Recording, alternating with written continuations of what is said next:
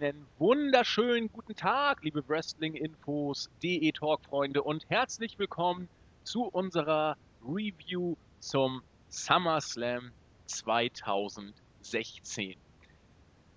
Die Card war pickepacke voll und stand ein ereignisreicher SummerSlam ins Haus. Jetzt, wo sich der Staub gelegt hat, muss man sagen, es gibt in der Tat vieles, über das man sprechen kann. Einige Fragezeichen am Ende der Show, namentlich am Ende des Main Events, standen im Raum. Wir haben hier auch intensiv darüber diskutiert, alle News versucht zu kriegen, die wir kriegen können und werden das entsprechend hier natürlich auch thematisieren. Doch bevor wir zum Main Event kommen, gab es noch eine ganze Menge anderer Sachen zu besprechen. Die Pre-Show, die Main-Show, bestimmte Titelmatches, neue Titel, interessante Matchausgänge, stellenweise interessantes Wrestling, wobei interessant in die eine oder andere Richtung ausgelegt werden kann. Das alles werden wir besprechen und mit an meiner Seite ist dabei der heutige Marathon-Podcast-Mann, der Nexus 3D, der Marvin. Genau, ist mein zweiter Marathon so in so kurzer Zeit. Gerade vor, was war es, knapp, knapp einer halben Stunde habe ich ein NXT-Review aufgenommen mit dem lieben Jens und jetzt sind wir hier am Start. Ne, ich habe ja sonst nichts zu tun. Ja, du hast ja noch, glaube ich, Freizeit, ne? Ja, ja noch, ja... noch knapp zwei Monate, ja, ein bisschen ja. weniger, ja. Wrestling und Freizeit, gefährliche Kombination manchmal.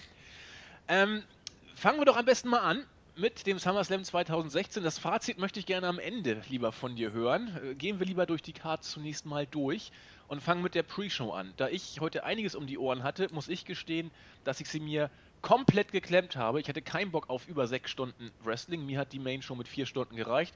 Da war ich nach NXT eh ziemlich gehypt. ähm, aber ich habe, du hast sie gesehen und kannst auch ein bisschen was zu den Matches sagen. Genau, ich habe sie gesehen. Ich hätte es vielleicht auch lassen sollen. Das hätte vielleicht dann meine Stimmung selber vielleicht äh, gut getan, weil anschließend war ich auch so so, so null gehypt. Ähm, ich hätte lieber auf unseren Propheten Jens hören sollen. Der hat, ähm, der hat das ja angekündigt, dass ich meine, das ist ja auch verrückt, so, so viel sechs Stunden. Das, das, das kann, das kann man einfach nicht sinnvoll füllen. Äh, auf jeden Fall, ich habe es trotzdem getan. Ich habe 23 Uhr habe ich rein angefangen. Äh, und ja, die Matches waren nichts Besonderes. Also das erste Pre-Show-Match, das äh, 12-Man-Tag-Team-Match, American Alpha, Us äh, Usos, Hype Bros und gegen die Ward Villains Breezango und Ascension. Und 14 Minuten, also recht viel Zeit, äh, haben sie bekommen. Äh, warte, wieder recht viel Zeit bekommen.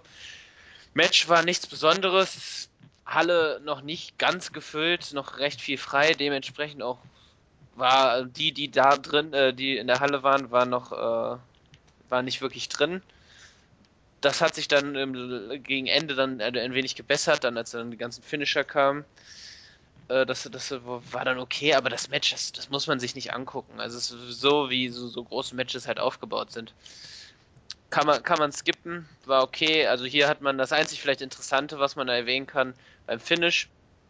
Äh, Grand Amplitude von äh, American Alpha äh, hat sich dann Jay Uso, ähm, hat sich dann ähm, ungefragt ein, äh, äh, einge, eingetaggt, indem er dann äh, Chad Gable auf den Rücken gehauen hat. Ich vermute dann hier einfach, dass man in absehbarer Zeit dann Heel-Turn von den Usos anstrebt. Ähm, also dass man da eine Feder aufbaut. Bei American Alpha seit ihrem äh, Call-Up brauchen da dringend, ähm, dringend da eine vernünftige Fehde und die Tag Team Division bei SmackDown ist ja eh dürftig. Also genau, da haben sie dann halt vielleicht dann eine Grundlage für eine Fehde gelegt. Dann ging es halt weiter. Das nächste Match war dann Neville und Sami Zayn gegen die Dudley Boys. Also, ich weiß nicht, wie du es siehst, aber Sami Zayn, das ist traurig, oder? Immerhin ist er auf der Card gewesen, muss man ja fast ja. schon sagen mittlerweile. Also man hat, man hat für ihn keine Pläne als Singles-Wrestler. Das hat dann ja auch Dave Meltzer so bestätigt. Ähm, jetzt wird man ihn, wird man ihn dann eben vielleicht im Tag-Team mit Neville sehen. Ist vielleicht die beste Lösung. Ich weiß auch nicht. Ähm, gefallen tut es mir nicht, weil er bei NXT einer der besten Babyfaces war. Aber gut, Neville äh, ist auch ein großartiger Wrestler, von daher, why not? Das Match an sich war okay war jetzt, war jetzt nichts Großartiges, aber sie arbeiten als Team sehr gut zusammen. Das war ganz ansehnlich. Äh, deswegen hoffe ich, dann hat man vielleicht auch wieder ein bisschen Abwechslung in der Tag Team Title Card. Ähm, von daher ähm, äh, könnte man da irgendwie dann. Das, die Vielfalt ist halt leider bei Raw, da, die hätte man halt irgendwie auch bei SmackDown gebrauchen können.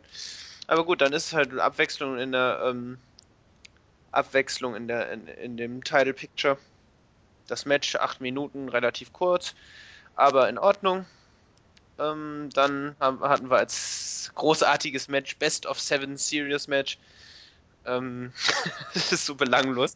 Also, es ist so unglaublich, dass man einfach das erste Match schon direkt bei der Pre-Show raushaut. Aber gut, ich meine, was will man erwarten? Ich weiß nicht, wie lange wie lange Cesaro noch overbleiben kann. Man tut ja alles, um das zu verhindern. Es war, es war ein recht gutes Match, relativ hart geführt, sehr physisch. Aber ich meine, jetzt ganz ehrlich, wer gibt, gibt da irgendwas auf so ein Best of Seven Serious Match Reihe, äh, wenn gar nichts auf dem Spiel steht? Also ist doch vollkommen egal, Ja, oder? Also Wollte ich gerade sagen. Jetzt haben die eine Matchserie. Und was ist dann, wenn einer von den beiden diese Serie gewinnt? Dann kann er sich freuen. Oder mehr ist ja Hm. damit nicht verbunden. Also ist eine Ja, genau. Serie um der Serie willen sozusagen. Genau, und wir hatten das Match schon zuvor. Wir, die beiden sind mehrfach schon gegeneinander angetreten. Man kann nur beten, dass da irgendwie noch irgendwelche Gimmicks eingebaut werden. Von mir aus irgendwie Hardcore Extreme Rules Match oder was auch immer. Aber so, so jetzt so sieben Singles Matches kann ich mir echt nicht geben. Äh, Also ich, es war nicht schlecht, aber es ist vollkommen und jetzt hier zwei Euro in, ins Schweinchen vollkommen belanglos. Das war, das, das ist echt unglaublich traurig. Und Also mir, mir kann keiner erzählen, dass man was in Cesaro sieht, wenn man ihn in solche Match reinsteckt. Nein, sieht man auch nicht. Es gab ja dieses schöne äh, Schild, ich weiß nicht, ob du es gesehen hast, äh, Cesaro deserves better. Da war in der Crowd zu sehen und dem ist eigentlich nicht viel hinzuzufügen. Aber man, Ja. muss, man muss es eben, man muss sich daran gewöhnen. Wir haben es ja nun auch schon mehrfach betont, Leute wie Cesaro und Sami Zayn werden es im Main Roster eben einfach schwer haben. Sie sehen eben nicht so geil aus, wie Vince das gerne hätte.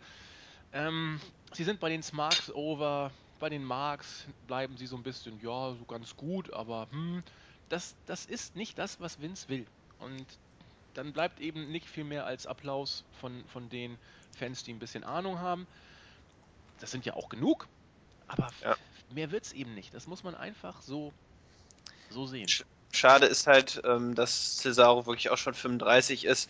Ich glaube nicht, dass er dann irgendwie nochmal großartig, ähm, wenn, falls er dann irgendwann mal irgendwie aus seinem Vertrag nochmal kommt, großartig dann äh, in der Indie-Szene noch was reißen kann.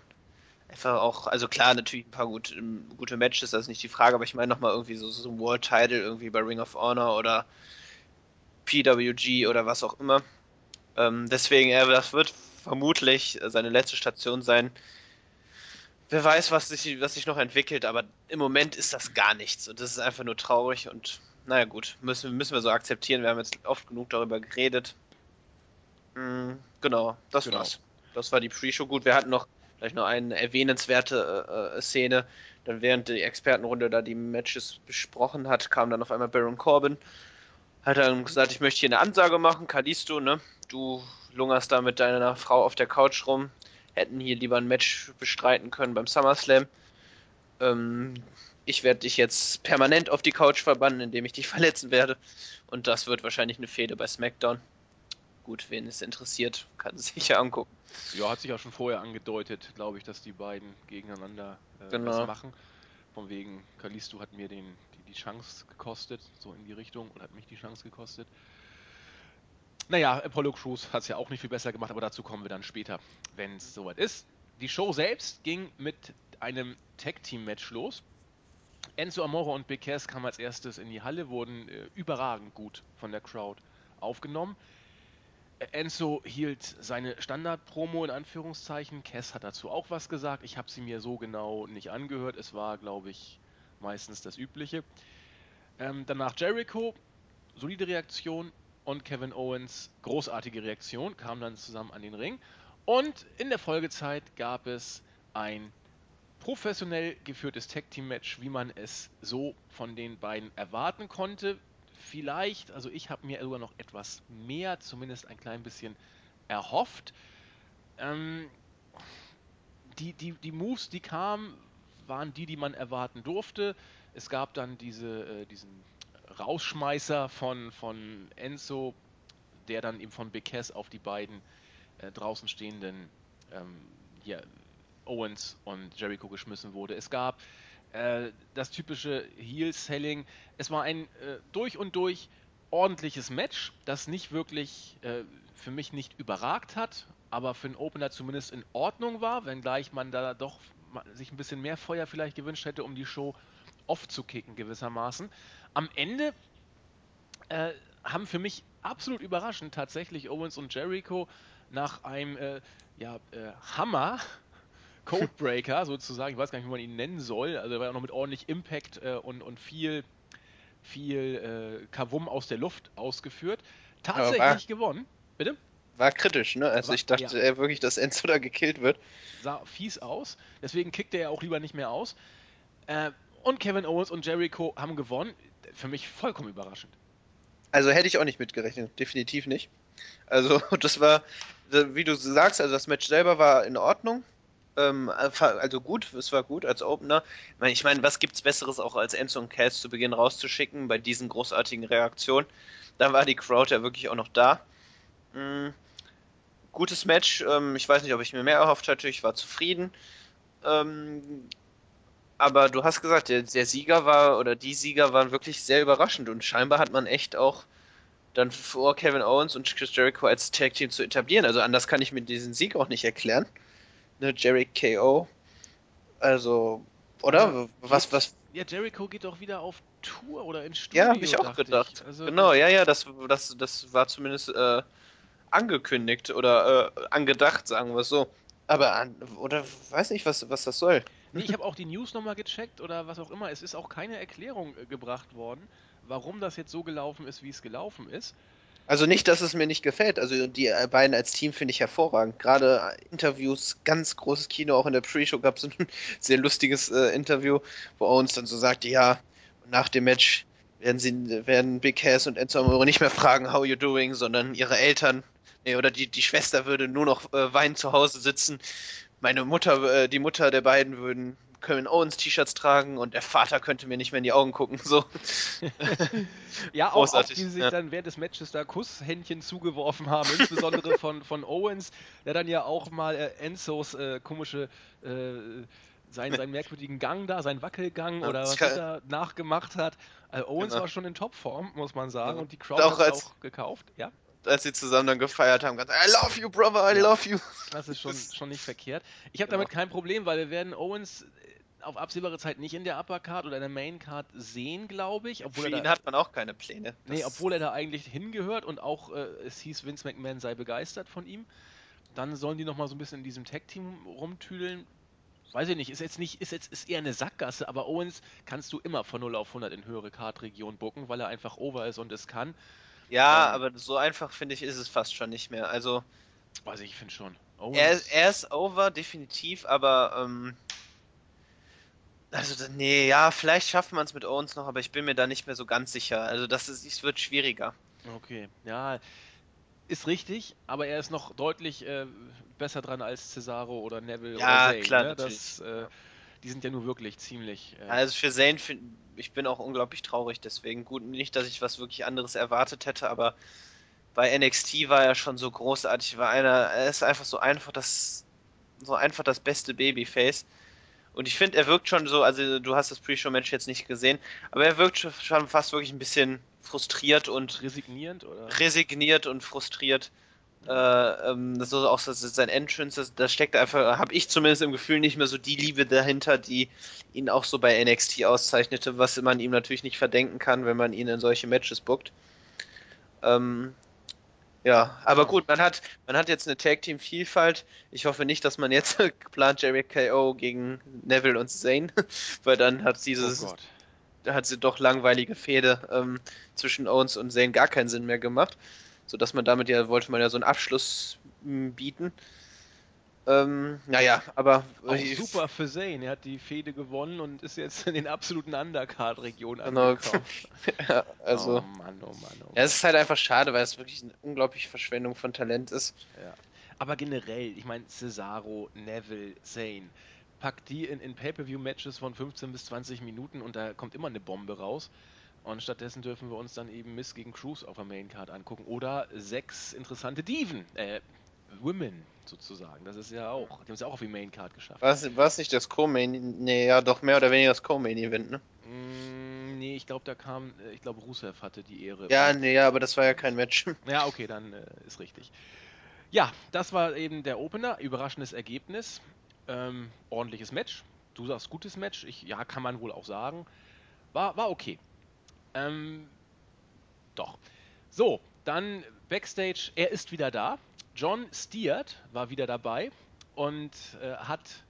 Äh, er, er kam erst wieder dazu. Zunächst haben sich Foley, Shane und Daniel Bryan getroffen und das übliche, ja, alles Gute, aber wir werden mit unserem Brand versuchen, hier die Show sozusagen zu, zu stehlen und, und euch äh, alt aussehen zu lassen. Dann kam John Stewart dazu, ich glaube mit seinen, mit seinen Bratzen oder war er alleine, irgendwie so ein Kind oder so, war seine Kinder waren auch da.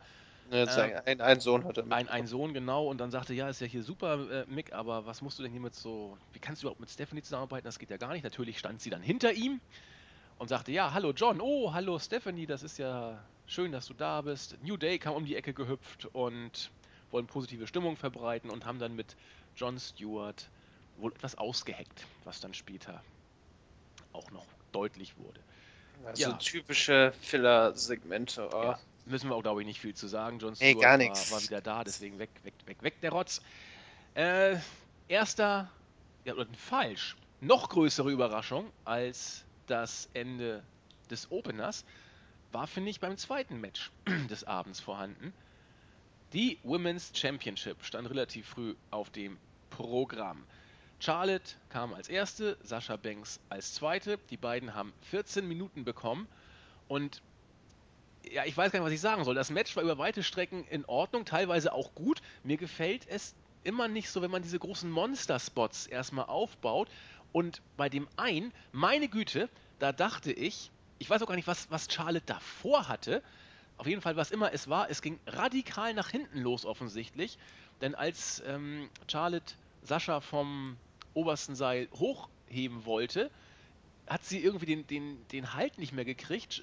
Banks ist abgerutscht, hat sich fast das Genick gebrochen, so wie sie da aufgekommen ist. Zumindest wirkte es auf mich so. Und das war einer von, von vielen Botches, die wir da gesehen haben. Gegen Ende wurde es aber deutlich besser.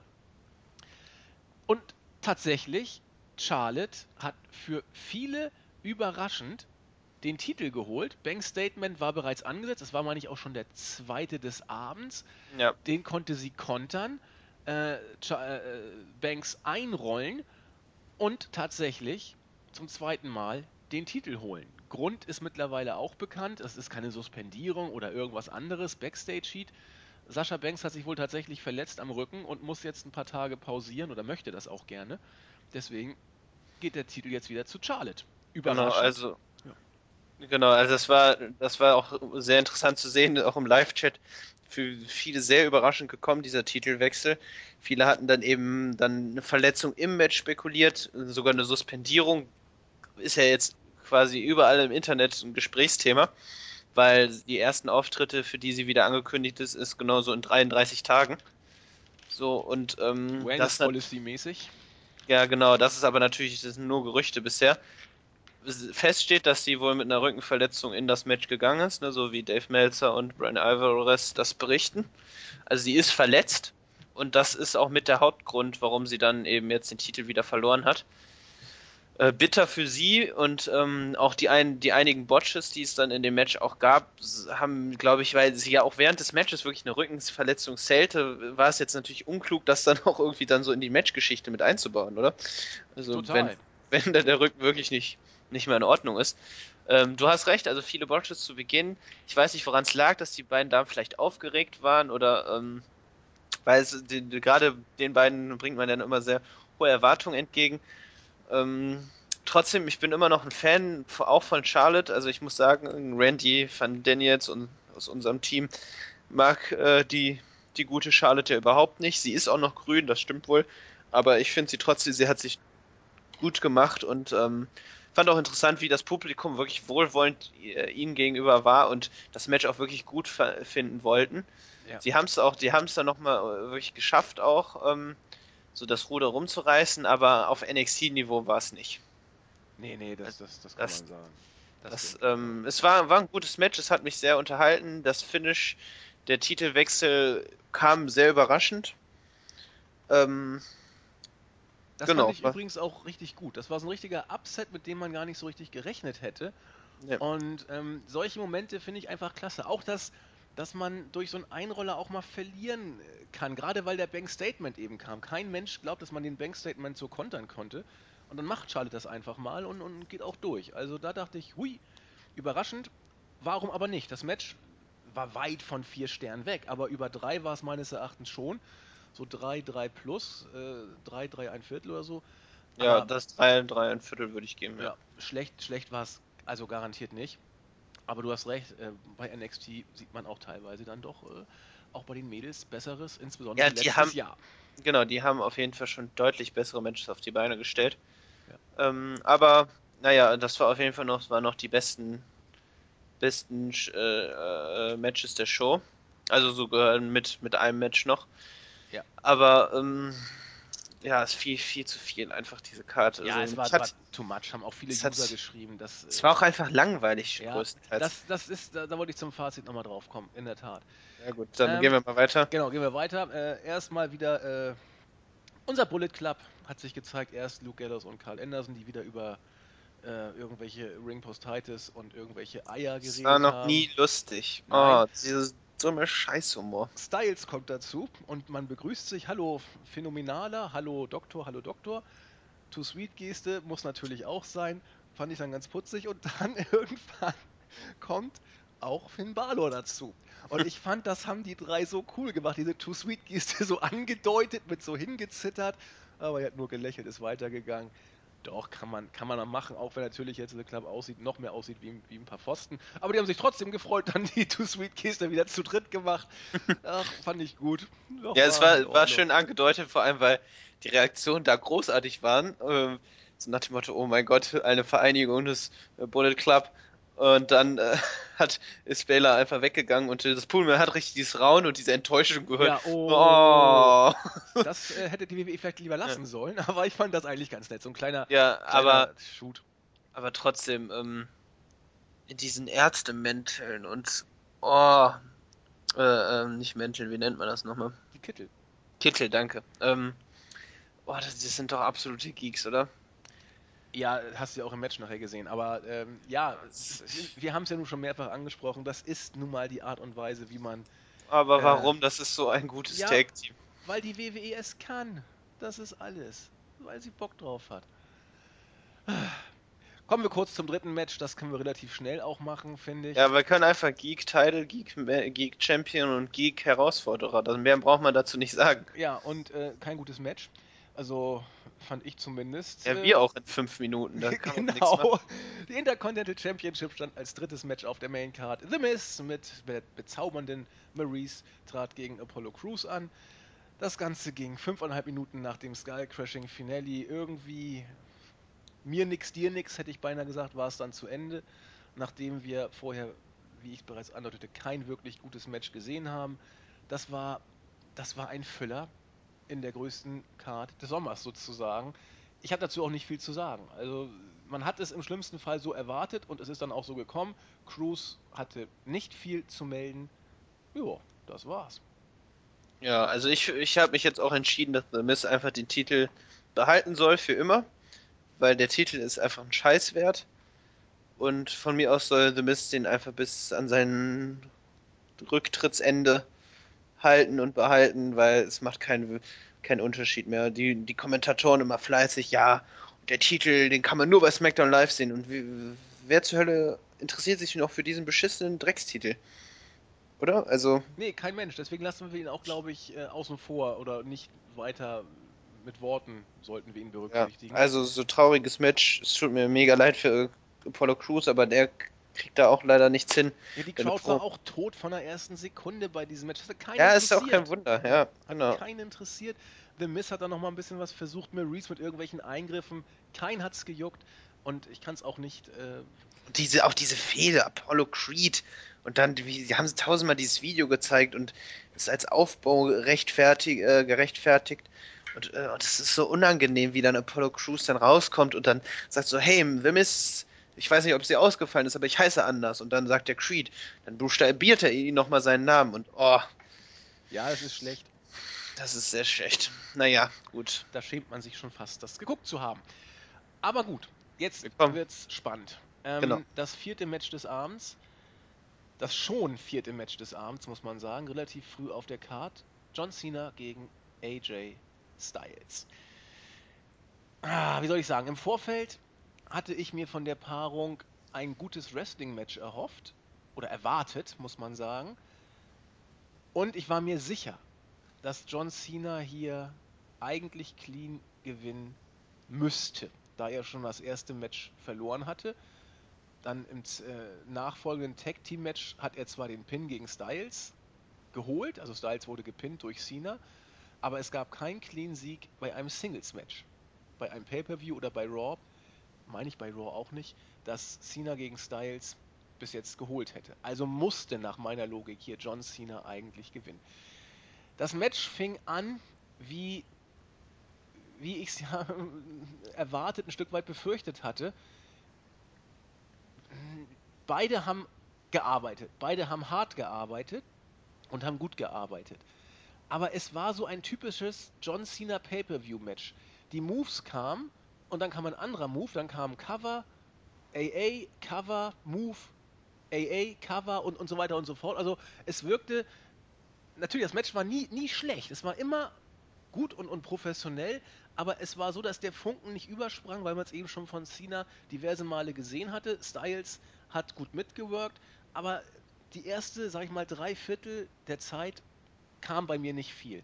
Im letzten Viertel wurde das Match, finde ich, überragend gut, weil äh, die Nearfalls kamen und wurden auch immer mehr gekauft. Ähm, John Cena ist aus dem Styles Clash ausgegangen. Das war für mich vollkommen klar. Die Frage ist nur, wie viel er wohl noch äh, auskickenderweise überstehen würde. Styles ist natürlich aus dem AA ausgekickt. Der STF kam. Ähm, diese ganzen Signatures und, und Pseudo-Finishers kamen. Aber trotzdem, irgendwann kam dann die Zeit, wo man dachte, so, nun müsste doch Cena den Sack eigentlich zumachen. Und immer wieder ist Styles ausgekickt. Und da fing das Match für mich an, tatsächlich zu, zu einem äh, richtig besonderen Match zu werden. Und nachdem dann der zweite, ähm, ja Mensch, wie heißt da nochmal der Finisher von Styles? Habe ich noch eben gerade genannt. Styles Clash meinst du? Der Styles Clash durchgegangen ist und auch noch der Phenomenal Vorarm hinten ran, äh, kam dann der Three Count. Die Halle ist durchgedreht. Ich war beeindruckt, wie die, auch von der Art und Weise, wie gerade dieses Finish geführt wurde. Am Ende saß Cena enttäuscht im Ring, hat sein Never Give Up Schweißband oder was das da ist, abgenommen, in den Ring gelegt und ich dachte Heel kurz, Turn, Heel Turn. ich dachte kurz ernsthaft, die meint's doch wohl nicht ernst. Ähm, aber sie haben es auch nicht ernst gemeint, denn Cena hat ganz heldenhaft dann einen Teil von sich im Ring zurückgelassen, ist dann raus, hat sich nochmal bei den Zuschauern äh, bedankt und gegrüßt und war dann weg. Also ich fand's, ich fand's klasse. Cena hat hier äh, voll und ganz den Job gemacht. Er hat die Niederlage äh, geschluckt. Klar, jetzt weißt du nicht, was, was nächstes Wochenende oder was, was nächste Woche bei SmackDown da wiederkommt, aber das wird er so nicht weglächeln können. Ich glaube auch nicht, dass die Fehde noch weitergeht. Nee, Eigentlich die ist ist zu sie jetzt Ende. durch. Die ist und durch. Styles hat die Fehde gegen John Cena gewonnen und das ist doch, das ist doch klasse. Ja, hier hat man alles richtig gemacht. Also ich bin echt froh, das hier sagen zu können, weil ich auch die schlimmsten Befürchtungen hatte. Also so, ich erinnere an die Fehde John Cena, Kevin Owens. Mm, Aber nee, hier hat man alles richtig gemacht. Der erste Sieg beim Pay-Per-View, Styles durch einen Eingriff und nun das finale Aufeinandertreffen ohne, ohne Unterstützung. Hat er clean gewonnen und das Match war super. Also Match of the Night, ganz klar. Äh, hervorragend, hervorragende Geschichte. Ich fand es tatsächlich, ich weiß auch gar nicht mehr genau warum. Du hast, du hast gesagt, am Anfang so war so ein bisschen wie so ein typisches Cena-Match. Ich weiß nicht, ob das wirklich das war, was mich gestört hat. Ich fand es am Anfang ein wenig seltsam. Vielleicht lag es auch an der Crowd, die sich so noch nicht sicher war, was man von dem Match halten soll. Ähm, aber es wurde gegen Ende oder äh, gegen Ende immer besser.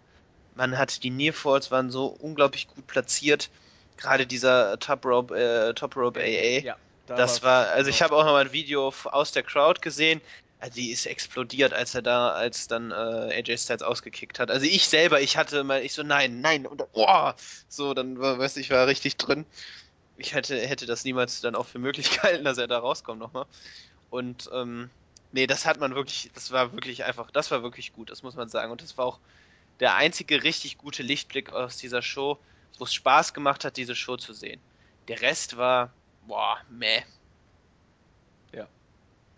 Deswegen, also das, das, äh, ich habe auch so Bilder gesehen, wo sie so sagen, ja, ähm, ne, wenn ihr nach diesem Match das, äh, den Pay-Per-View beendet hättet, wärt ihr zufrieden gewesen, so, ne? Aber, ähm, und das ist auch richtig, weil wenn man sich die Matches alle danach anguckt, Crowd ist komplett tot. Ja, die kriegen nichts mehr hin. Denn, also bis dahin hätte man auch sagen können, gut, Miss musst du eben auf der Card haben, nützt ja nix. Aber das Match hat er nochmal richtig. Also da, da kann man viereinhalb Ja. Sterne, finde ich, locker geben. Das ist, Ja, das, das auf jeden Fall, also vier, vier Sterne auf jeden Fall. Ich bin mir jetzt noch nicht ganz sicher, viereinhalb, aber ähm, vier Sterne würde ich auf jeden Fall auch geben. Und ähm, es ist halt einfach, AJ Styles geht als ganz klarer Sieger aus der Fehde heraus. Er ist jetzt bereit auch für den World Title, äh, ähm, dass er vielleicht dann gegen Dean Ambrose fädet, weil die Fehde gegen Sigler wird zu Ende sein. Na, hoffentlich. Ja, und äh, John Cena wird, wird eine Auszeit nehmen. Also dieses, dieses Ablegen seines Schweißbandes, Never Give Up. Ähm, Ja, ich weiß nicht. Er hat noch ein bisschen Zeit, glaube ich. nee, ich glaube, der geht wieder in eine Pause. Letztens Das- ist er nach der Series gegangen und ich weiß nicht. Ja, ich weiß nicht. Ich hatte jetzt auch irgendwie Werbung für Total Bellas gesehen. Die, das kommt doch irgendwann im Oktober, November, oder? Ja. Ich weiß es nicht. Äh, vielleicht kehrt er dann wieder zurück. Aber ich, ich weiß jetzt nicht, was man mit ihm sonst vorhat, weil. Nee, also es spricht für mich alles so, so ein bisschen nach. Ähm, also Rücktritt sie, sah es auch aus, aber das, das, das ist klar, dass das nicht gewesen sein wird. Nein. Aber, ähm, nee, nee, es sah nur so aus, meine ich. Aber, ähm, nee, nee, aber das, das wird, ein, ich vermute, eher eine Pause wird da schon hinterstecken. Ja, aber die kommt für mich, wie gesagt, zu früh, denn diese komische Serie, die er da im letzten Jahr gedreht hatte, die will er ja dieses Jahr auch wieder machen, aber da kam der Ausstieg eben tatsächlich erst im November nach der Survivor Series. Und das aber heißt, gegen wen will man ihn jetzt bei SmackDown ich stellen? weiß es ja nicht. Die Frage ist, wie, wie willst du Cena gehen lassen? Mit so einer Sache kannst du ihn ideal in eine Pause schicken. Äh, oder willst du ihn als, als Gewinner in eine Pause schicken? Ich weiß es nicht. Also, ich bin mal gespannt, was bei SmackDown passiert. Ich fände cool, wenn er jetzt bei der nächsten SmackDown-Ausgabe rauskommt und sagen, ich möchte eine Chance auf die Titel und die dann einfach bekommt. Ja, das hätte Das- was, wird aber, hätte- glaube ich, äh, nicht passieren insofern. ähm, gut, machen wir weiter. Kommen wir zum nächsten Titelmatch. Da kam zunächst äh, John Stewart an den Ring und sagte, Mensch, das war doch eben magisch. Äh, recht hatte er, zumindest war es bärenstark.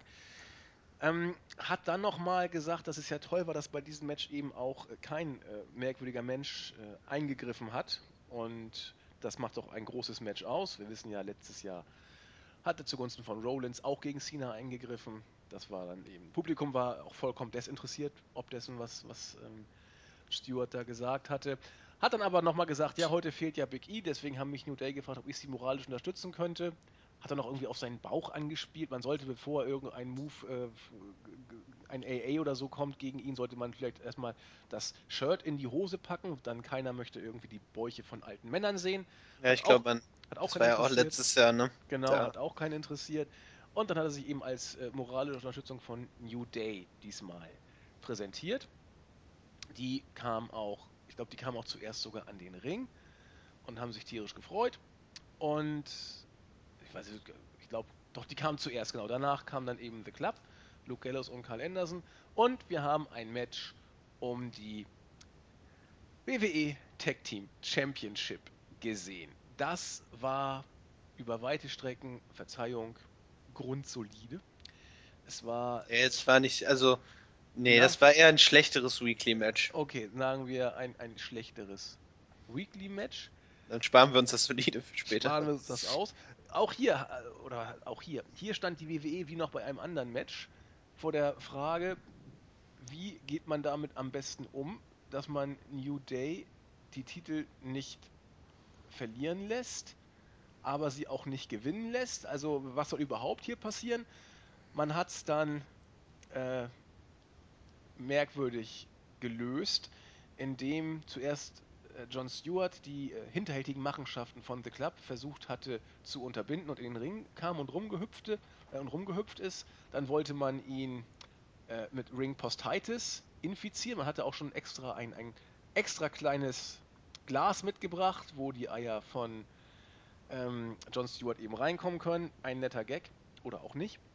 Aber bevor er sozusagen zwangskastriert werden sollte, kam Big E, hat ordentlich aufgeräumt und wurde dafür auch vollkommen zu Recht, oder dafür wurden New Day vollkommen zu Recht auch disqualifiziert.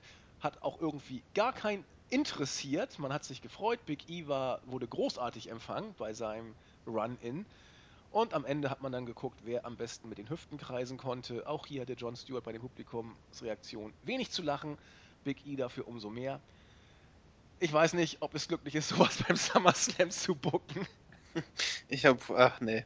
Also, New Day entwickelt sich viel mehr, also viel, viel öfter jetzt auch als Crowdkiller.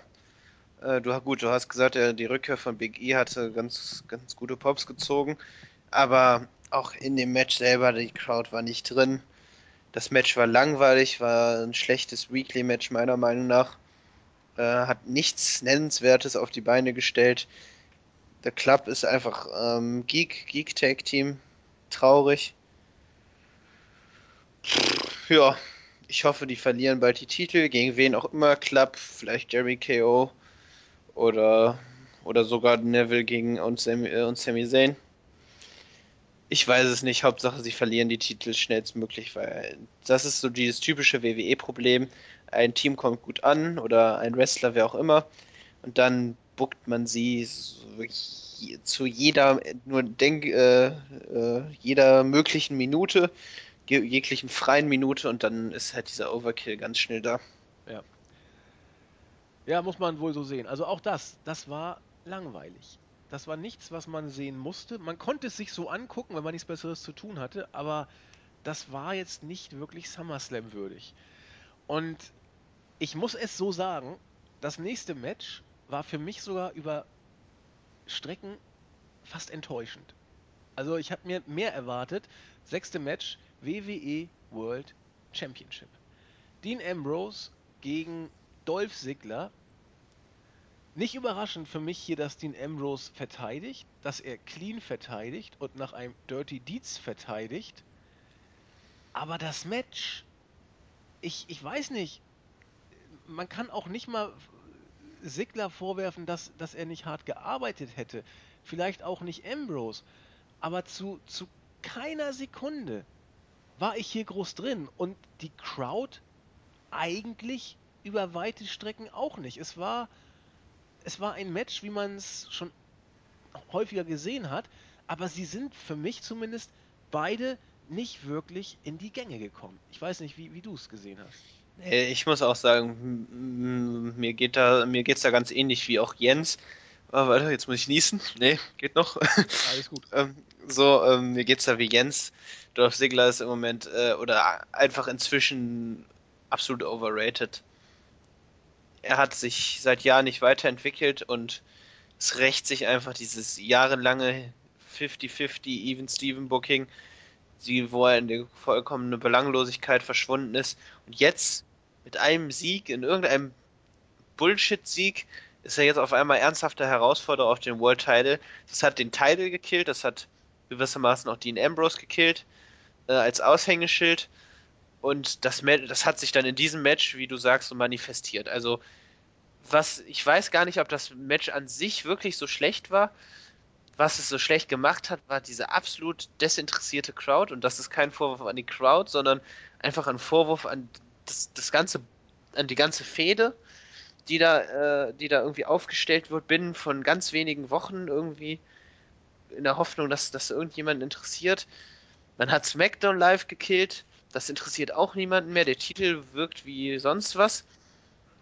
Es war, es war ein langweiliges Match. Es war ein absolut langweiliges Match und es ist kein, und ich glaube, das hat auch die beiden Akteure dann so ein bisschen runtergezogen, weil nichts, kein Comeback, kein Superkick, gar nichts hat irgendwie, irgendwie Impact gehabt. Ja. Und ich glaube, da war auch Dean Ambrose was angepisst ein bisschen. Ja, aber was, was willst du machen? Du hast schon gesagt, der Crowd muss man ja nicht unbedingt einen Vorwurf machen. Sie haben ja auch wirklich versucht, diverse Matches gut zu finden. Und die haben auch schon bessere Matches auf die Beine gestellt, definitiv. Also, das war auch jetzt einfach kein Leckerbissen, wo man sagen ey, richtig gutes Match. Das war ein solides Match. Ja, aber da, eben, aber so kriegst du doch bei der SummerSlam, beim SummerSlam keine Crowd. Also, so ich weiß auch nicht, was sie sich vorgestellt haben, ja. Also das ist einfach nur, so wie die alten WrestleManias in den 80ern, viel Masse, überschaubare Klasse. Ähm, Das hast du sehr schön ich gesagt. weiß nicht, wie man, wie man das anders versuchen soll zu beschreiben, denn ich weiß nicht, bei, bei WrestleMania, da weiß man Lesnar gegen Ambrose, dass Lesnar mit angezogener Handbremse geworkt hat, weil er bei UFC kein Risiko eingehen wollte. Das Match war auch mau, obwohl es ein äh, äh, No-Holds-Barred-Match, glaube ich, war, oder, oder was ich da irgendwie, alles, alles ist erlaubt oder was auch immer. Das Match war mau. Aber hier gibt es keine Entschuldigung. Hier hat sich kein, kein Lesnar ge äh, geschont. Hier wollte Sigler zeigen, was er kann. Und trotzdem sind die beiden im Ring nicht so miteinander klargekommen, wie man das eigentlich für ein World-Title-Match beim SummerSlam erwarten musste. Aber da war dann wirklich der Punkt, wo ich dachte, oh, jetzt kippt die ganze Kiste, weil das war jetzt schon das zweite Match in Folge, das, das nicht so wirklich gut war. Muss man so Ja, sagen. es, hat, es schadet auch wirklich dem Pro SmackDown Live-Produkt und dem Titel. Ja, Also das, das ist, das ist, merkt man wirklich. da kann Mauro Ronaldo noch so intensiv Er hat's, er hat's, er hat's wirklich das Beste getan, aber es wirklich. bringt nichts. Es bringt Nee. einfach nichts. Ne? Leider nicht. Äh, und ich, ich war eigentlich auch SummerSlam-mäßig relativ gut drauf und ich fand ihn auch nicht wirklich zum Kotzen schlecht, das will ich ja auch gar nicht sagen. Ja, nicht zum Kotzen, aber und äh, ich weiß, ich wiederhole mich ständig und das tut mir auch leid, aber das ist halt so, so, so ein Phänomen, sobald wirklich was belanglos wird, dann ist das schlimmer, als wenn es schlecht ist.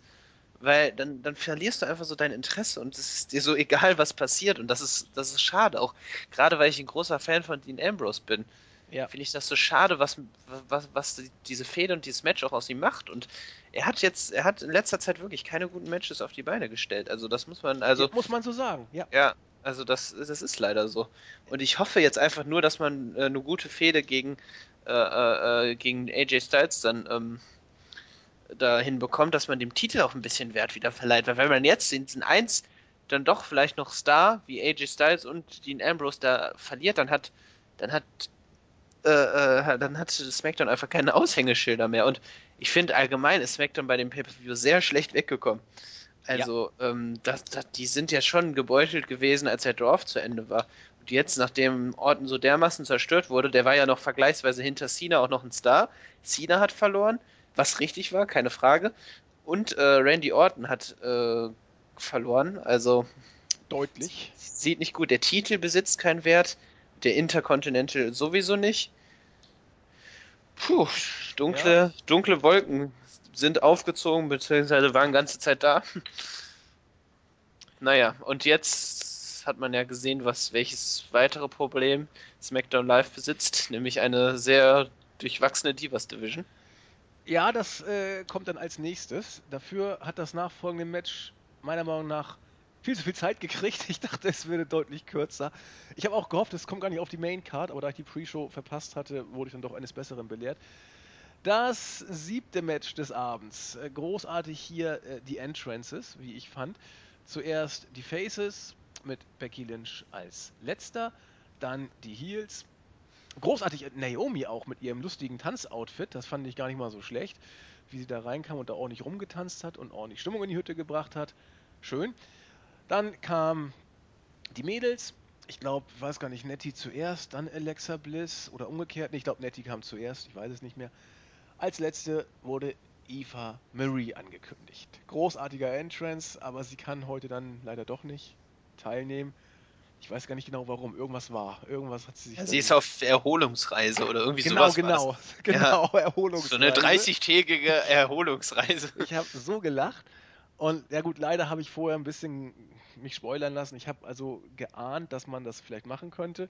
Trotzdem, meine Fresse, waren das Pops. Nikki Bella ist überraschend eingesprungen für Eva Marie. Kannst du nicht anders sagen. Also, das ist so bescheuert.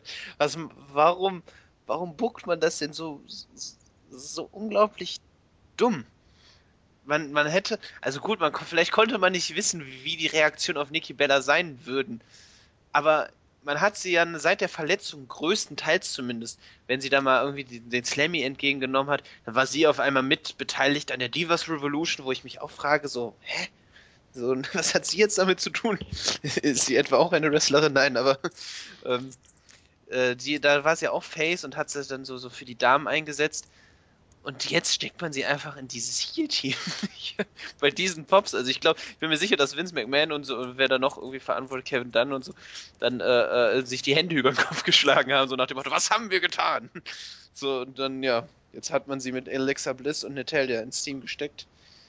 Ja, oder das ist vollkommen wurscht, wenn du wieder die alten Divas-Zeiten aufleben lassen willst. Also ich hatte richtig, ich hatte wieder so ein, so ein Nostalgiegefühl, als Ja. der Nikki Bella wieder rauskam. Und dann ist es aber auch scheißegal, weil Heels und Faces gibt es bei den äh, Diven Genau. sowieso nicht. Das sind alles Zicken, da kann keiner mit keiner oder jeder mit jeder, je nachdem, wie sie gerade Bock hat. Ähm, insofern ist dann vollkommen wurscht, wo du Nikki Bella hinsteckst. Letzten Endes äh, war es ja auch egal. Nach einem Match, das über elf Minuten ging und teilweise für mich schwer anzuschauen war, muss ich äh, so sagen. Was ist mir denn besonders aufgefallen? Carmella stets bemüht, sag ich mal, aber da stimmte von der Feinabstimmung doch recht wenig. Das meiste musste. Nee, also Carmella fand ich leider in diesem da extrem schlecht. ja, Carmella war wirklich mau. Ähm, Nettie hat versucht, viel zu arbeiten und viel rauszuholen, hat auch nicht immer geklappt. Becky Lynch auch viel gearbeitet. Naja. Äh, Alexa Bliss, ja, war Alexa Bliss. Also Alexa Bliss, finde ich, hat, am, hat dann noch am meisten Potenzial von denen besser zu werden. Ähm, Okay. Natalia habe ich langsam auch irgendwie abgeschrieben, ich weiß auch nicht. Ja, die Nettie ist durch. Ja, das glaube ich. interessiert mich auch nur noch ein Scheißdreck. Carmella finde ich, fand ich da jetzt echt wieder sehr schlecht. Ähm, die kommt auch gar nicht gut an, also die hätte bei Enzo und Cass bleiben müssen. Auch. Ja, müssen, das glaube ich auch. Ja. Äh, Becky Lynch, da, da, da tut es mir wirklich weh. Ähm, ach Gott, ist die Dame eigentlich großartig und dann, naja.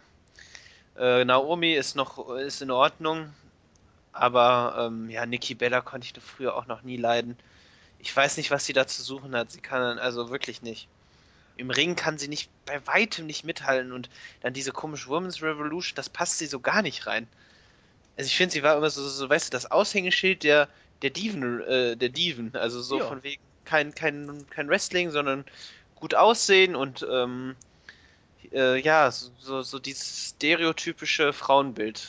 Aber sie hat ja einen zauberhaften Hüftschwung, da äh, gibt es ja, Ja. keine Diskussion. You can look, but you can't touch. So? Genau, genau, genau.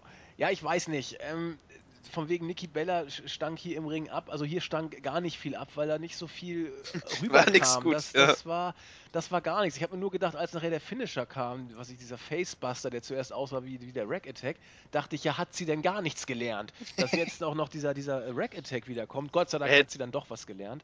Du hättest ja fast, du hast deine Karriere fast oder so deine, deine Gesundheit aufs Spiel gesetzt wegen diesem Rack Attack.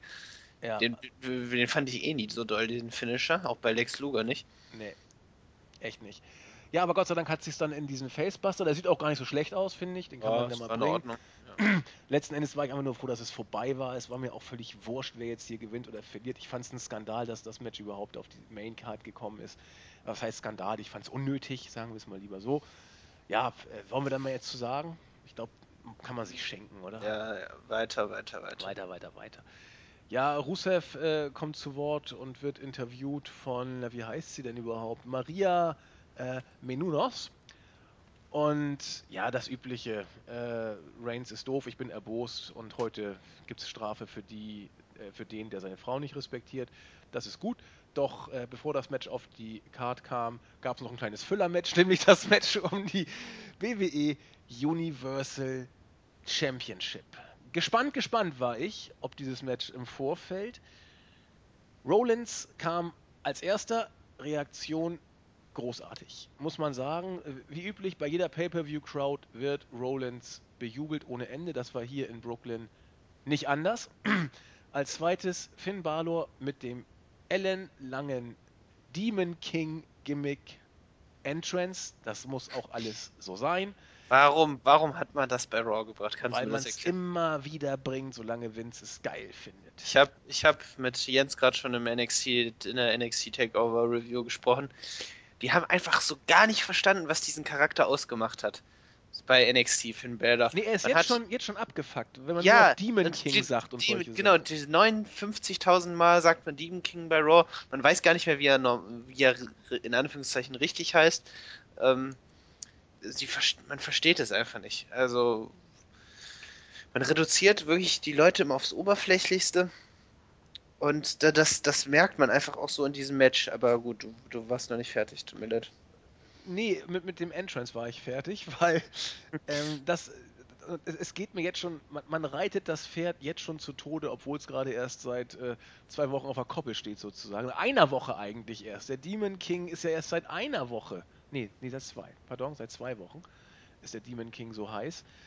Ähm, ich finde es ganz fürchterlich, was, was da mit, mit Finn Balor passiert. Du dachtest, man reduziert es auf, auf eine Nuance, die man gut findet und reitet sie zu Tode.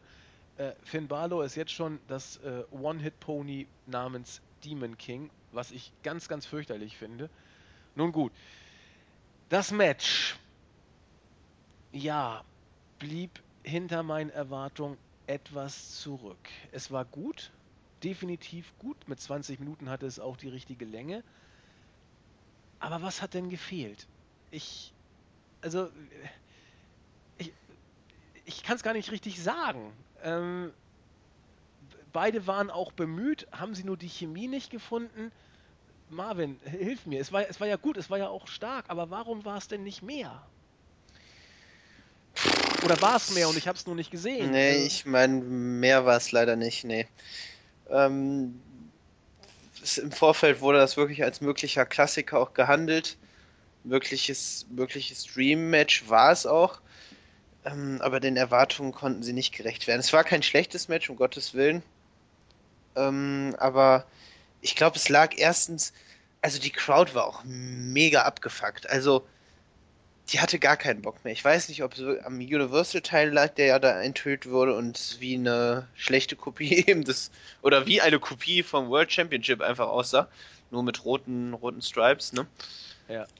Äh, und ich glaube, das, das war so ein Punkt. Und die, die Crowd war auf einmal einfach komplett gar nicht, oder war einfach gar nicht drin. Und das, das hat dem Match extrem geschadet. Ja, Und ja, ja, vielleicht, ja, ähm, ich finde, die beiden hätten da auch noch mehr Tempo reinbringen müssen. Gerade auch zu Beginn und im mittleren Teil des Matches war mir das zu langsam. Dadurch kam auch gar die Möglichkeit gar nicht, bestand gar nicht die Möglichkeit, dass Tempo, äh, äh, dass Stimmung aufkommt. Und ja, ich weiß auch nicht, aber es, ich glaube, es liegt wirklich größtenteils auch einfach am Titel, der für mich jetzt schon irgendwie so, so, un, äh, so, so, so un wertlos, wertlos wirkt irgendwie. Ich weiß nicht, wie es dir geht, Ja, aber ich, hingeklatscht, ne? aber So, ich hatte irgendwie gar kein, gar kein Big-Time-Feeling mehr, wie es vielleicht noch so zu Beginn war, als dann Finn Balor dann ein zweites Match gegen Roman Reigns gewonnen hatte. Ähm, das wirkt jetzt einfach wie so irgendein Titel und auch so, er hat sich den dann einfach geschnappt und irgendwie diese, diese ganze, das, wie das aufgezogen wurde, wirkte so, so lieblos. ja, Und irgendwie wirkte das jetzt wie so irgendein Midcard-Titel, den er jetzt gewonnen hat. Obwohl das ja eigentlich, der, er ist ja jetzt so mit der Aus, das Aushängeschild von Raw. Aber das habe ich gar nicht gemerkt. Und gar nicht gespürt in irgendeiner Hinsicht. nein, geht mir ähnlich. Also, wie du sagtest, es wirkte so, so ein bisschen lieblos oder, oder runtergespult ist das falsche Wort, aber der, die, das Besondere, was so ein Match eigentlich haben muss, war nicht, war einfach nicht da. Man kann, wenn, wenn die, wenn, wenn die Crowd da ist, kann eine gute Crowd ein ordentliches oder durchschnittliches Match zu etwas Besonderem machen, weil durch die Crowd der Funken auf die Worker überspringt. Ähm, richtig gute Worker können auch durch ein richtig gutes Match eine verhaltene Crowd holen, wenn durch die Worker der Funken auf die Crowd überspringt. Und hier sprang von keinem zum anderen irgendwas über. Weder durch die Worker auf die Crowd, noch von der Crowd auf die Worker, sodass eigentlich ein Match, auf das man sich freuen durfte, musste im Vorfeld, rüberkam wie ein Match, das eigentlich keinen so richtig interessiert hat. Es war ordentlich, es war okay, aber das Big-Time-Feeling fehlte. Also ein Beispiel finde ich, ähm, bei NXT Takeover werdet ihr ja auch gerade drüber gesprochen haben, das äh, Tag Team Championship Match. Da dachte ich im Vorfeld, das wird eine Paarung, wie wir das von Dash und Dawson kennen. Champa und Gargano werden mit ihrer Qualität, die sie haben, werden gut mithalten und werden ein lockeres äh, 3, 3,5 Sterne Match mindestens auf die Matte liefern. Ich habe dem Match nachher viereinhalb Sterne gegeben, weil ich es so überragend fand, wie sie es geworkt haben. Das war das beste Match des Abends Ja, mit, finde ich auch. Es war besser als die Main Events und wie sie die Crowd gekriegt haben, wie sie da die Geschichte im Ring erzählt haben. Das war für mich äh, so ein Match, wo von den Workern der Funke dann auf die Crowd überspringt und von der Crowd wieder zurück, sodass es dann so eine Eigendynamik entwickelt. Genau, Jens Hier, hätte, ja, Jens hatte auch gesagt, dass er äh, nicht geglaubt hätte, dass sie, ähm, dass äh, sie das schaffen, das Match vom, von Takeover Dallas gegen American Alpha zu toppen. Und ähm, aber mit harter Arbeit der vier und vor allem von The Revi äh, Revival haben sie es echt hinbekommen. Ja. Unglaublich. Über, überragend. So, so hätte ich mir das halt auch gewünscht. Aber da ist auch wirklich das. Ich glaube einfach, das lag. Ist, ich, ich weiß nicht, ob man das, ob man das wirklich so sagen kann, dass es. Aber ich glaube, es gibt irgendwelche Punkte, einfach, da kannst du die Crowd auch nicht mehr erreichen. Und wenn du dir überlegst, dass du seit jetzt unserer Zeit aus gesehen, seit 23 Uhr sitzt du dann in der Halle, oder viele Fans sitzen dann in der Halle, dann guckst du dir dieses Programm an, was da abgespult wird, mit einem wirklichen, nur mit AJ Styles gegen John Cena, wo die Crowd richtig drin war, dann dann wundert mich das nicht. Und wenn du dann irgendwie dir auch welche Sachen nicht gefallen und die Ausgänge oder keine Ahnung, oder dann, weißt du, so dieser Titel, der dann immer so gehypt wird und dann aber irgendwie vollkommen lieblos präsentiert wird, dann ist irgendwie der Punkt, glaube ich, erreicht, wo du dann keinen Bock mehr hast. Und dann kann dich auch gute Worker nicht mehr erreichen. Aber das Match war auch einfach nicht so, nicht Genau. so, wie wir es uns vielleicht hätten gewünscht. Sehe ich auch so. Also Beispiel, vielleicht hier wieder als Vergleich, habt ihr ja auch drüber gesprochen, äh, Joe gegen Nakamura. Das Match war stark, aber es hat mich nicht so umgehauen, wie ich es im Vorfeld erwartet hätte. Aber es war immer noch deutlich besser als dieses Match, fand ich. Das, äh, und, und wenn schon Nakamura gegen Joe ein bisschen in den Erwartungen zurückbleibt, und ich glaube, da war ich auch nicht der Einzige. Viele fanden das Match gut. Man kann da auch vier Sterne geben für Nakamura gegen Joe. Gerade ich, ich bin unter vier Sternen geblieben, aber das liegt ja im Auge des Betrachters. Aber diese Paarung hier, Balor gegen, äh, gegen Rollins, die, die, ist, die war doch ein Stück weit von den vier Sternen weg, würde ich sagen, oder? Ich weiß nicht. Äh, Ja, das, du meinst jetzt das Universal Match? Ja. Äh, nee, das, das, das war keine vier Sterne. nee, nee, das, das denke ich auch. Also, und Dreieinhalb vielleicht, ja, aber dreieinhalb wollen. würde ich auch geben. Drei, drei Viertel, dreieinhalb. Dreieinhalb doch, kann man schon sagen. Ja, doch. Doch, doch. Es war haben- wirklich gut. Also, mh, ich muss auch sagen, vielleicht, das, das ist halt auch immer so, wenn du dir das dann anguckst und dir, dir dann wirklich, also, da brach wirklich dann auch bei mir so die Langeweile und die Müdigkeit Ja. aus. Gerade nach dem World Championship Match. Da wird man dann vielleicht dann auch den Workern echt nicht gerecht, aber ich, ich, ich war so durch und vor allem der Titel hat mich auf einmal so gar nicht mehr interessiert. Und so sehr ich mich auch für Baylor gefreut habe und so sehr, wie ich mich auch immer noch freue, dass er wirklich als Star dann auch eigentlich ge gebuckt wurde, ist es jetzt schon auch so gerade diese Demon King Sache. Ja. Die schlachten sowas immer aus. Das hat das so gekillt. Und als er dann nicht mit dem komplett gleichen Facepaint dann rauskam und dann auch irgendwie GBL ist auch wie so, so eine Scheiße, die er gelabert hat. Ich weiß nicht, ob es da war. Ich glaube, es war jetzt beim SummerSlam, wie er so sagt, nee, nee, Quatsch, das war nicht GBL. Jer Jerry Lawler in der Pre-Show, wie so sagt, ja, wie soll man denn vor. Und Das, das ist so genau das Problem, wa- was so, äh, was die WWE hat. Die killen einfach alles. Da hatte G, äh, Jerry Lawler nur so in der Pre-Show gesagt, ja, ich weiß gar nicht, wie man vor so einem Facepaint Angst haben kann. Ich frage mich nur, wie lange das dauert, dieses, diese blöde Sache da aufzumalen. Weißt du, sowas. Ah, kommt gut am Morgen, ja, Ja, sauber. das, das, das, das hat einfach so, da, davor hat man doch keine Angst. Das ist doch kein echter Dämon. So, weißt du, so nach dem Motto. Das, oh, und dieser Typ, der ist auch so bescheuert. Aber recht hat der Mann leider. Das Ja. Problem dabei sehe ich aber genau wie du. Warte mal. Pardon, musste mich ein bisschen räuspern.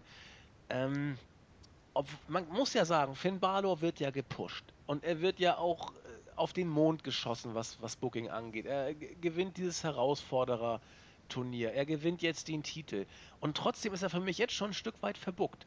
Weil aus, den, äh, aus genau den Gründen, die du genannt hast. Er ist nicht Finn Balor, er ist der Demon King.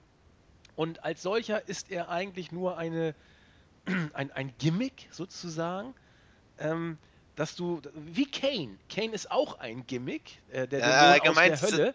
Einfach auch diese, diese Namensassoziation Demon Kane, das, das hilft Ja, schon nicht. Genau, du, du, du, du, du, du, steckst, oder anders, du, du lenkst von, von Finn Balor eigentlich sogar ein Stück ab. Es geht nicht um Finn Balor, es geht um den Demon King. Und, und Genau. darauf wird auch alles jetzt ausgerichtet werden in Zukunft.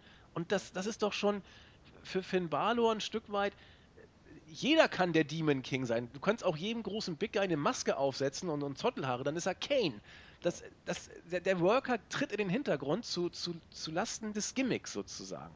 Genau, und bei NXT, das hat man das so, einfach, das, das war, da war er ganz anders, also wurde er ganz anders dargestellt, weil da wurde dieses, ja, dieses fast schon schi- schizophren, aber ich, so dieses Differenzierte einfach so hervorgehoben, dass, dass Belda das, diese, dieses dämonische Seite nur zeigt, wenn, wenn er etwas ankommt oder Genau, wenn es darauf an, ja. wenn er was erreichen will, dass, dass, es, dass er einfach eine dunkle Seite hat. So, man hat, man hat das mit Profil, er hat Profile bekommen, man hat Facetten in diese Matches, in, diese, in seinen Charakter reingebracht. Und das fehlt hier. Man reduziert einfach das aufs Oberflächlichste, Oberflächlichste. So. Und das, oh, Ja, man kann sagen, das Gimmick war äh, eine ideale Ergänzung von Finn Balor und hier hat das Gimmick Finn Balor überholt sozusagen und ist eigentlich alles, worauf es zählt. Ein, ein Detail sozusagen, das bei NXT den Charakter ausgemacht hat, wird hier Ja. zum einzigen, auf das sich der Fokus legt. Und das ist einfach scheiße. Ja. Gut, viel besser wurde es aber auch äh, im nachfolgenden Segment oder im nachfolgenden ja, Matchversuch, wollen wir es mal nennen, nicht. Denn das United States Championship Titelmatch stand an zwischen Rusev und Roman Reigns. Rusev kam als erster, Roman Reigns als zweiter. Ich finde, bei der Pay-Per-View-Crowd sind die Buhrufe so laut wie eh und je. Vielleicht ein bisschen weniger aggressiv, aber immer noch laut und buhend. Bevor das Match aber starten kann, sagt Rusev, ach, ich greife einfach mal den guten Reigns an. Die Ringglocke ist nie ertönt. Es gab eine Schlägerei im Ring, es gab eine Schlägerei außerhalb des Rings. Ähm, über die, Bar äh, über die ähm, Absperrung in die Zuschauer ging es dann. Dann wurde mit einem Stuhl geschlagen von Reigns. Ich dachte schon, wieso muss man in die DQ kommen? Dann dachte ich, ach ja, ist ja noch gar kein Ring. Ertönt. Das ging weiter. Reigns setzt Superman Punch an, prügelt wie ein Besenkter nachher auf Rusev, nachdem er die Oberhand gewonnen hatte, geht dann zurück, wird von Referees quasi getrennt, läuft dann aber wieder zu Reigns, äh, zu, zu Rusev hin, verprügelt ihn weiter, wird dann Backstage geführt. Daraufhin sagt der Ringarzt, oh, Rusev ist übelst verletzt, kann heute nicht antreten. Reigns kommt zurück, setzt einen hammermäßigen Spear gegen Rusev an, der dann noch ordentlich ein Stück hochspringen musste, damit er ihn auch richtig trifft. Äh, ja, meine einzige Frage war, wie kriegt man es denn hier am besten hin, dass man es elegant löst, dass Rusev den Titel noch nicht verlieren muss, Reigns aber auch nicht wie ein Depp aussieht, und man hat sich für die dümmste aller Varianten entschieden. ja, was, was ich dazu sage. ja, ich bin durch. Ja, ich bin auch, ich bin auch durch. Äh, ja, also es, es, es fehlte einfach jegliche, jegliches Impact. Und gut, man weiß jetzt, warum man, warum man das Match jetzt nicht nochmal, also warum das Match bei Raw schon lief. Ja, ich, ich, nee, das war einfach langweilig. ja, Ich finde, ich finde, es wirkte, es wirkte so unharmonisch, auch diese, dieses erzwungene Aggressive, das so dieses, oder dieses harte, physisch anspruchsvolle, äh, dieser physisch an, anspruchsvolle Brawl, der kam bei mir einfach nicht an und dieses, auch dieses, ich weiß nicht, was der Pay-Per-View hatte mit diesem Hang zu Verletzungs-, also angeblichen Verletzungsdarstellung. So, Rusev wirkte ja so, als ob er jetzt so, so mh, unglaublich hart getroffen wurde und dann, das zog sich auch immer so in die Länge, man, das wirkte fast so, als ob man so ein bisschen Zeit schinden will, was man bei dieser vollgepackten Card eigentlich gar nicht erwartet. Ähm, aber das, das zog sich so in die Länge und die Fans auch so unglaublich desinteressiert immer CM Punk, Heath Slater gerufen. Stimmt, CM Punk, da dachte ich auch, alter Hut. Aber muss wohl Alter. Hut, ja, genau. Nee, also, weiß, das ist die Fehde, mein Gott, ja. Man wollte, man wollte den Titel hier nicht wechseln lassen.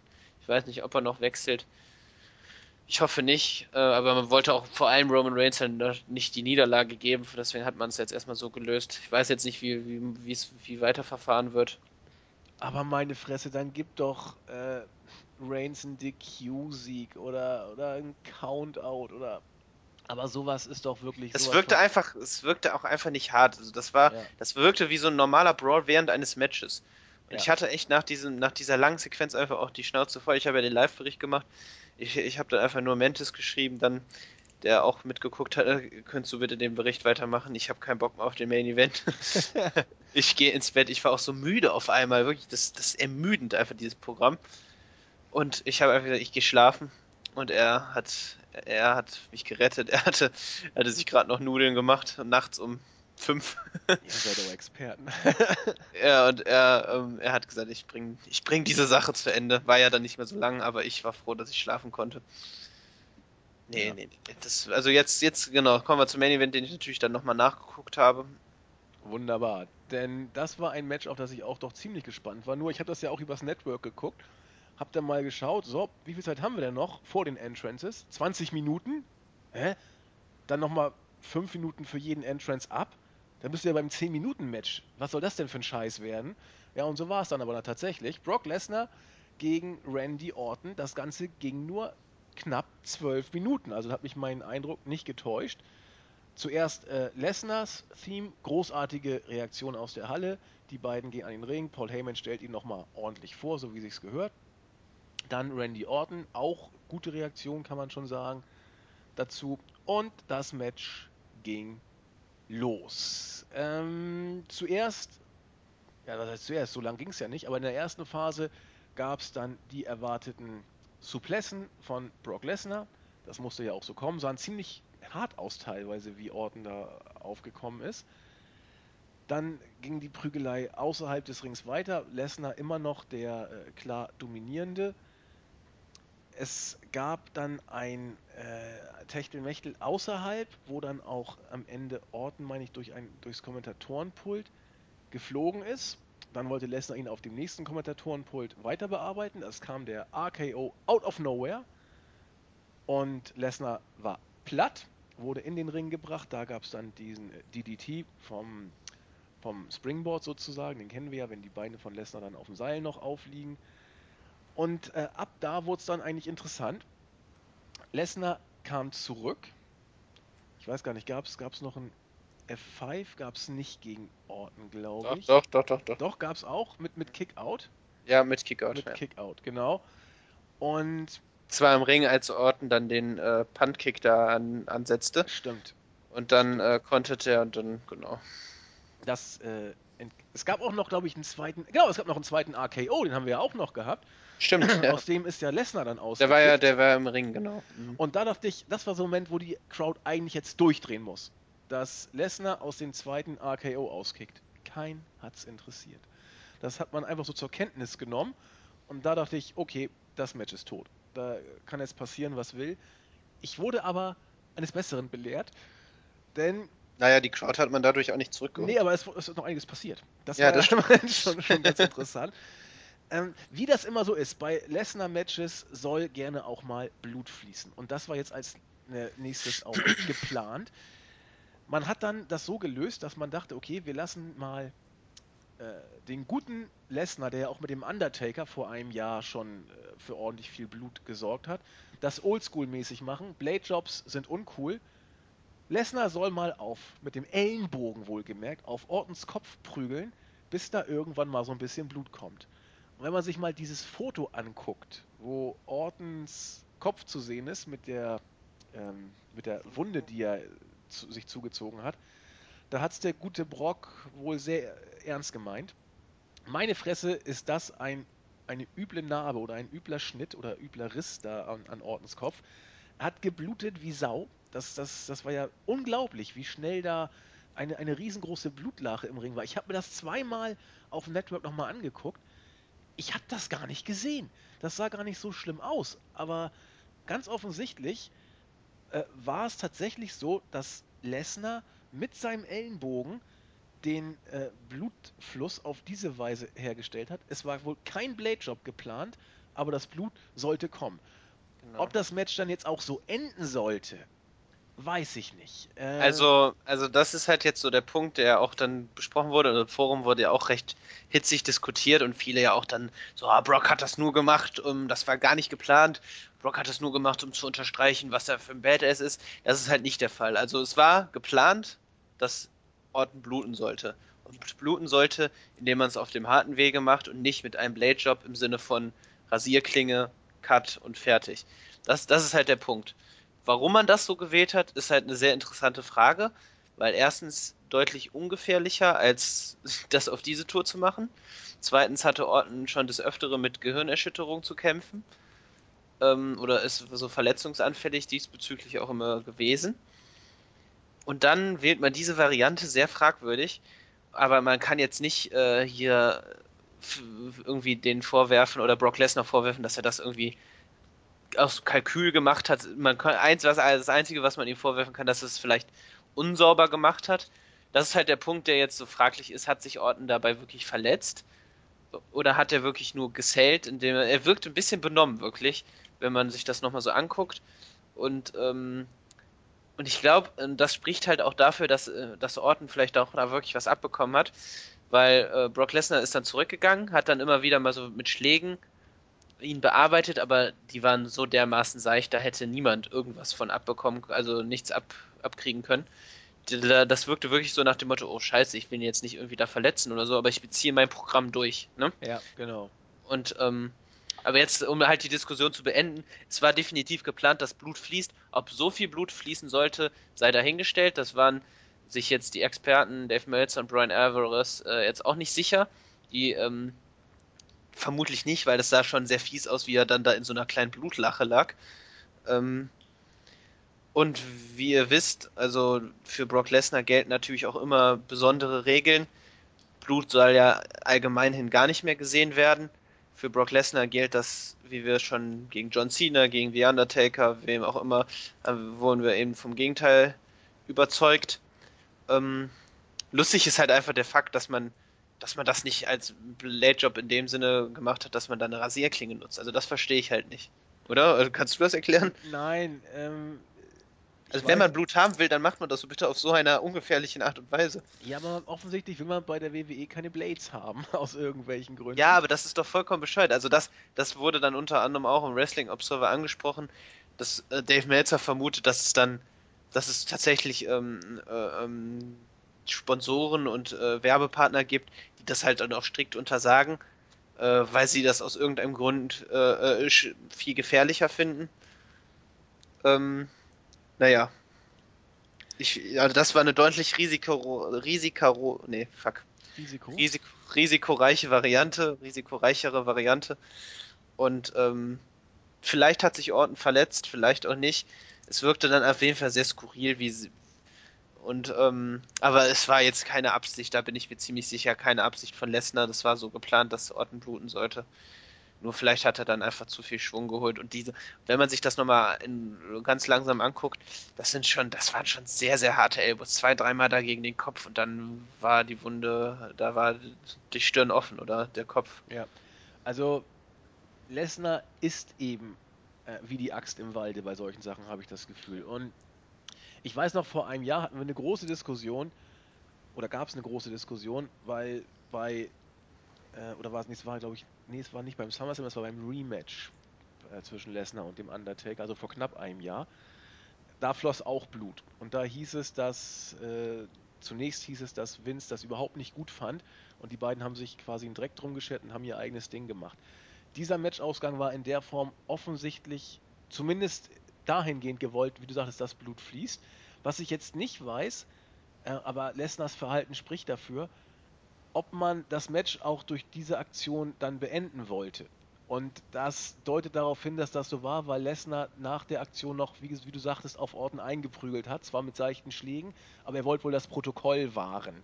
Also ich glaube so, dass dieser Referee-Stoppage oder äh, schon geplant war, genau. weil es dann auch so ins Gesamtbild passte, als dann Shane McMahon herauskam. Genau, also das war offensichtlich, also selbst wenn Orton nicht so doll geblutet hätte, wie er es getan hat, wäre das Match wohl nicht viel länger gegangen. So muss man, das darauf wollte ich jetzt hinaus. Man sagen müsste, oh, durch dieses äh, heftige Blutfließen äh, ist das Match vielleicht deutlich verkürzt worden.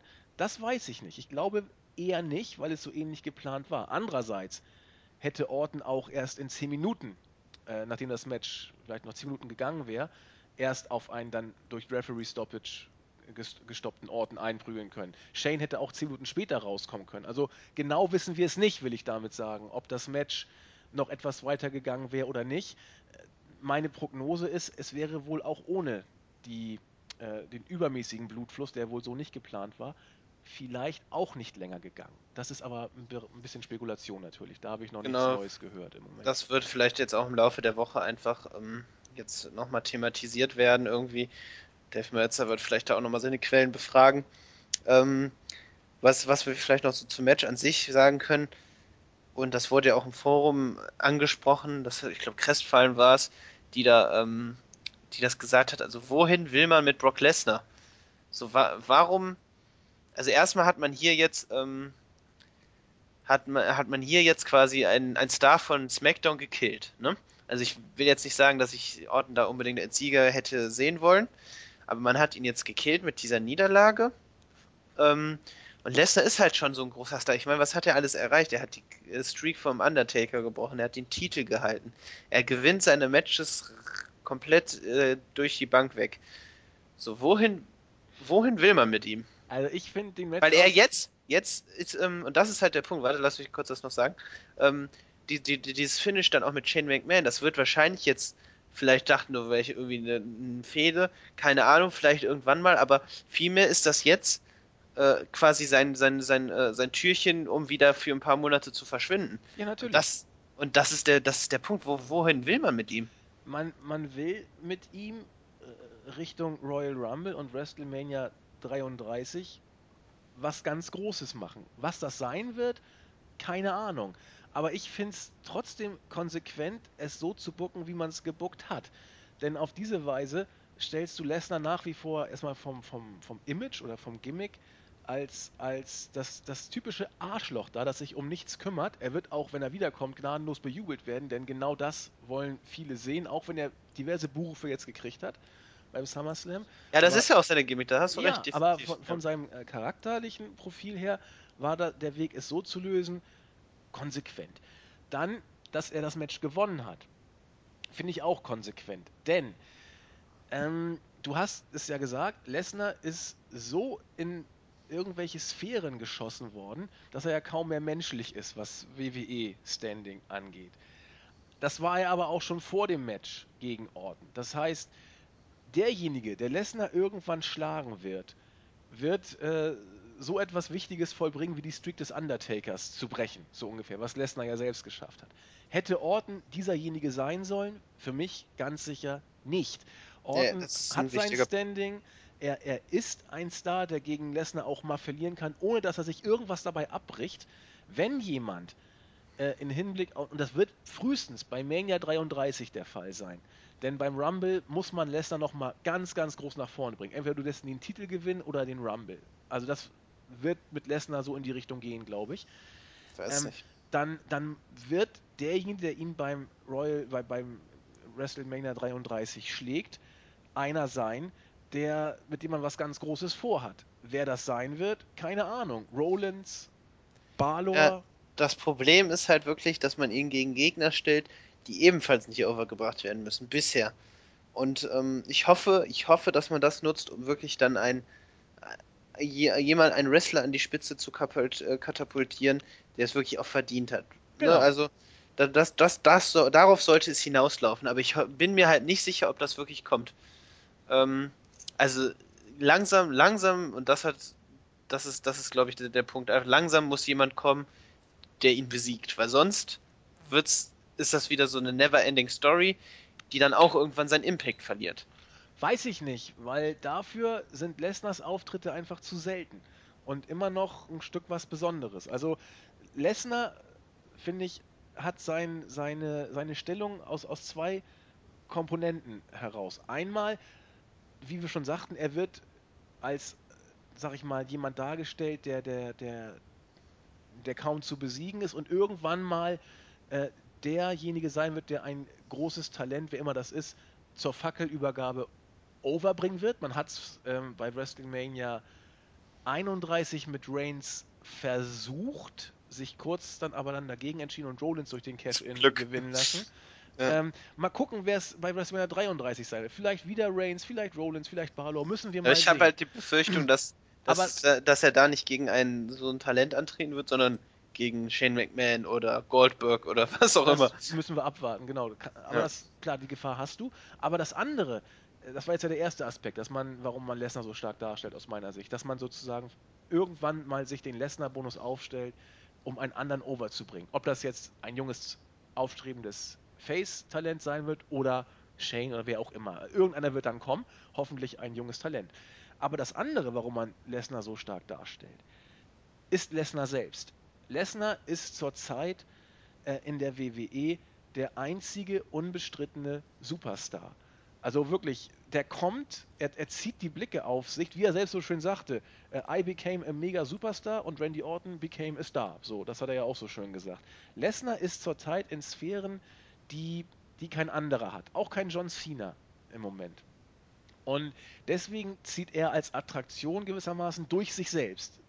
Und das sind die beiden Aspekte, äh, die ihn in, auch meines Erachtens zu Recht in dieser Situation ähm, erscheinen lassen. Ähm, einmal er selbst als Star der Liga, der ins Fairness die kein anderer ist, und dass er irgendwann mal einen anderen overbringen soll. Und deswegen fand ich den Matchausgang in diesem Fall, zumindest vom Ergebnis, völlig konsequent. Ja. Kann man so stehen lassen. Gut. Ich glaube, wir sind durch mit dem SummerSlam. Genau. Hast du noch Grüße, die du ausrichten möchtest? Mm, nee, heute habe ich keine Grüße, nur äh, ein Fazit vielleicht noch. Ach ja, Fazit, Der, genau. der SummerSlam, ich, ich fange mal an, dann übergebe ich an dich. Der SummerSlam war nicht wirklich schlimm, aber er blieb doch spürbar hinter den Erwartungen zurück, meines Erachtens. Äh, vieles konnte man sich einfach so angucken. Bei manchen wurde es dann immer zäher. Vieles war schwach, manches war richtig gut.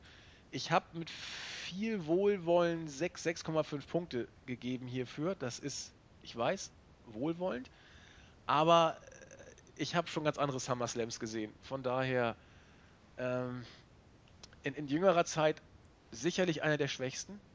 Das kann man so sagen, gerade wenn man den 2013 noch in Erinnerung hat, wo Brian gegen Cena und Punk gegen Lesnar, das waren ja überragende Matches. Der 14er war gut, der 15er war auch stark. Äh, Undertaker gegen Lesnar, zumindest gab es da so diese Matches, an die man sich erinnert. Dieser war einfach too much, zu viel Overkill und zu viel Langeweile. Deswegen nicht wirklich toll, sagen wir mal so. Genau, ja, ich halte mein Fazit auch kürzer. Ich meine, wir haben ja alles schon gesagt. Ähm, dank Takeover hatten wir eine großartige Show. Das SummerSlam war keine großartige Show. Zwei, drei gute Sachen. Ein gutes Match mit AJ Styles gegen John Cena. Der Opener war in Ordnung. Ähm, der Rest war eher zu gut. Wir hatten dann noch das Universal Title Match, was ich auch noch als gut bezeichnen würde, aber da eben schon das Crowd-Problem und dieses allgemeine Problem der Darstellung und Inszenierung. Ähm, und wenn man sich das so alles betrachtet, viel zu viele Matches, viel zu vollgepackte Card, deswegen sechs Punkte auch von mir. Mehr kann ich da leider nicht geben. Ja, muss man, glaube ich, dann auch so. Kann man wohl so sagen. Gut, Genau. die Stunde ist spät. Wir müssen das Ganze noch irgendwie fertig machen. Ich denke, damit bringen wir den Pay-Per-View zu seinem wohlverdienten Ende. Und Genau. äh, schön, dass wir es noch hingekriegt haben. Ja, dann haben wir das, haben wir das weg. Denke ich auch. In diesem Sinne, macht es gut, bleibt uns treu. Bis zum Genau. nächsten Mal. Schönen Abend. Tschüss. Ciao.